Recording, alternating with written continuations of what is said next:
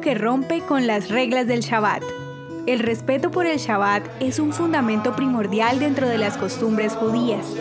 Está basado en uno de los mandamientos que hizo Dios al pueblo, el de descansar y consagrar el último día de la semana como una forma de honrarlo. Recuerda el día del Shabbat para santificarlo. Seis días trabajarás y harás todo tu trabajo, y el séptimo día será un descanso ante Dios. No hagas ningún trabajo.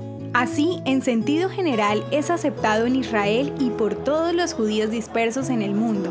Pero, ¿cómo se resuelven situaciones especiales como las emergencias, los partos, los servicios policiales, la atención médica hospitalaria, los servicios de ambulancia y algunas otras situaciones que en principio pueden ser consideradas como profanación del Shabbat? La respuesta a este interrogante la encontraremos en el principio Pikuach Nefesh, que en hebreo significa cuidado del alma.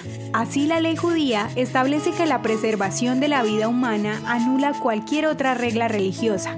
Cuando la vida de una persona está en peligro, casi cualquier mandamiento de prohibición en la Torá se vuelve inaplicable.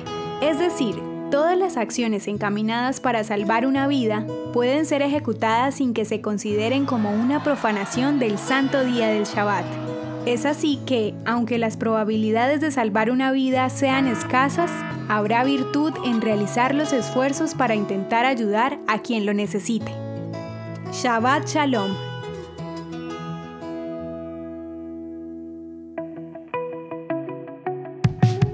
Ya lo sabemos, a veces no te salen nuestras audiohistorias y eso no puede suceder. La solución es sencilla. Ve a nuestro perfil y activa la opción de agregar a favorito. Cada vez que publiquemos tú lo sabrás y ni una audiohistoria te perderás. El contenido original de Audiohistorias de Israel fue provisto y realizado por Philos Project.